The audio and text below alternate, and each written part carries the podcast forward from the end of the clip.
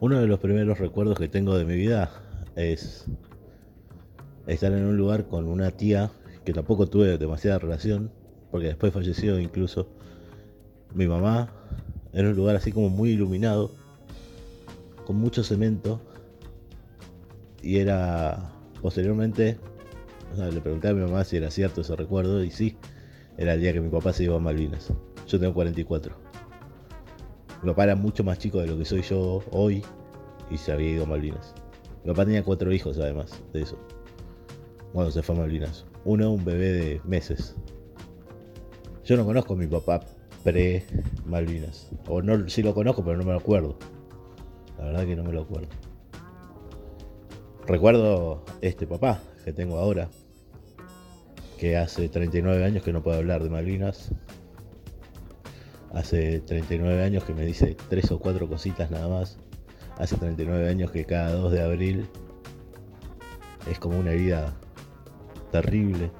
Pero no solo él, mi papá es mi héroe y por eso hablo de él. Pero de cada uno de, los veteranos que yo conozco les pasa lo mismo. Son muy pocos los que pueden exorcizar esos fantasmas. Eh, mi papá hace 39 años que no duerme. Bien. Eh, tiene pesadillas, se cae de la cama. No sé cómo será vivir una, vida así. La verdad no tengo ni idea. El dolor que puede llegar a sentir una persona. Eh, ¿Por qué cuento esto? Porque al ser testigo directo de eso, tengo el deber moral de hacerlo saber. De hacer saber que no solo mi papá, repito, mi papá es mi héroe, pero les pasa a todos los veteranos. Eh, hace 39 años que, que pelean fantasmas con fantasmas todos los días. El día que volvieron de Malvinas, era mi papá y tres soldados, y los habían dejado en lo que hoy es Puerto Madero sin una moneda. Mi papá tuvo que chamullar a un taxista para que lo pueda llevar y volver a mi casa. Vivíamos en Verazategui, zona sur de Gran Buenos Aires. Y así todo mi papá sacó una familia adelante. Bueno, y como cada 2 de abril, en la posibilidad que tengo, quiero reconocerlo, eh, es por eso que mando este, este audio. Para reconocerlo a él y a todos los que volvieron, los que se quedaron y a los que murieron. Todo relacionado en No es nada ten un 20% de fantasía. Non aceptamos queixas.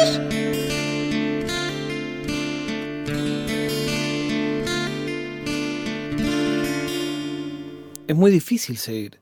Es muy difícil decir algo más o menos adecuado después de haber escuchado algo tan bueno. Yo le quiero agradecer a Alexis, que compartió esto en el Capuchino. Si no sabes qué es el Capuchino, es una aplicación de audio que encontré de casualidad, donde vos pasas el link a la gente y es como una especie de canal donde se dejan audios. Pero no es un chat de voz, que eso sería un poco pesado, sino que una vez al día genera lo que para nosotros las personas mayores de la Internet sería un digest, un digesto. Debe existir una palabra en castellano para digest, un extracto. Y te suma todos esos mensajes del día. Y en No es nada hay una comunidad muy interesante, lo cual a mí me pone muy contento. Espero todos los días, la mañana, los podés desbloquear y escuchar antes, pero yo los escucho a la mañana, una vez por día, todos juntos. A veces seguimos un tema, otras veces cada uno dice lo que le pinta. Y en este caso, es la primera vez que participa Alexis. Y nos deja este audio que es una maravilla el grupo no está creado para que los audios vengan todos al podcast. Sí hay un aviso del día 1 que cualquier audio que entre ahí puede terminar en el podcast. Y como él habla de lo importante que él considera su misión de cada año contar de primera mano esto, yo me tomo la licencia de ponerlo acá, obviamente que le avisé. Al resto no le aviso, pero hay un tema muy personal acá. Pero entiendo que publicándolo acá, lo que estoy es extendiendo esa idea, ese objetivo que él tiene de hacer conocer la verdad de su papá. Yo me acuerdo de Malvinas. Yo iba a la escuela. E iba a una escuela inglesa. Como yo leo y escribo de muy temprano, mis padres tuvieron la encrucijada de a qué colegio mandarme, porque me aburría en el jardín de infantes. Estoy lejos de ser un superdotado, pero era inquieto, leía a los cuatro, escribía a los cinco, en esa época no era tan usual. Entonces, bueno, en el jardín al que iba, que era uno de enfrente de mi casa en Banfield, medio que me limpiaron. Terminé en una escuela en Adrogué, mega cheta, para los españoles mega pija, perdón los argentinos, son sinónimos, donde después, tiempo después, empecé a ver otras cosas, la pasé bastante mal. Pero en ese entonces era muy raro el lugar de los profesores, porque nosotros antes de la guerra teníamos toda una ficción de esta es una escuela inglesa. Y todo lo inglés estaba bien y todo lo inglés era bueno y de la noche a la mañana los profesores tenían que decir, bueno, pero nosotros somos argentinos y cantábamos la marcha de las Malvinas y a la vez, para ponerle más sabor al caldo, había unas pibas que habían ido a parar a esa escuela, justamente porque era una escuela inglesa, eran kelpers, eran una familia como de nueve, salió en el diario mil veces. Pobrecita, la piba no entendía nada.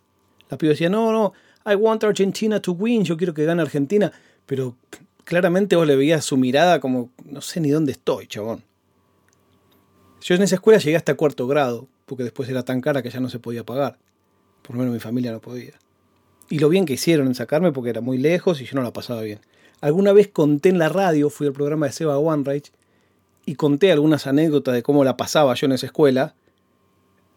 Les di con alma y vida.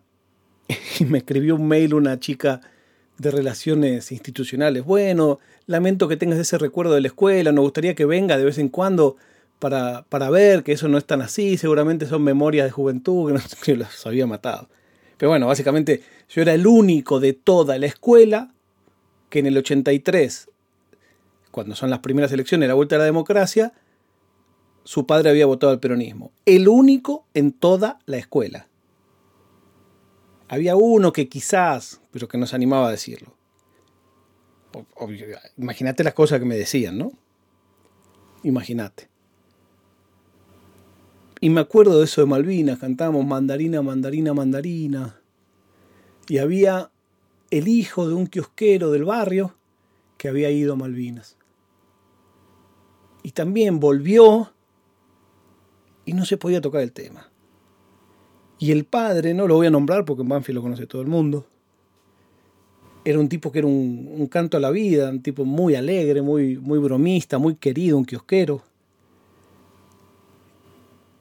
y se convirtió en otra persona. Y este chabón que volvió también se convirtió en otra persona. Bueno, a veces cuando uno no tiene nada más que aportar, lo mejor es callarse y agradecer. Voy a dejar en las notas de este episodio el link actual de Capuchino que caduca cada tres días. Si alguien escucha esto después y quiere el link actual, me escribe y se lo paso. La prueba de vida del día de hoy es que Banfield tiene un montón de jugadores con COVID, espero que se mejoren todos pronto y que de todos modos hoy los juveniles le den una sorpresa a estudiantes.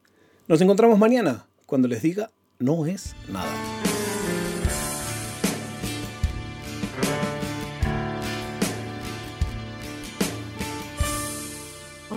ラードパドカスツ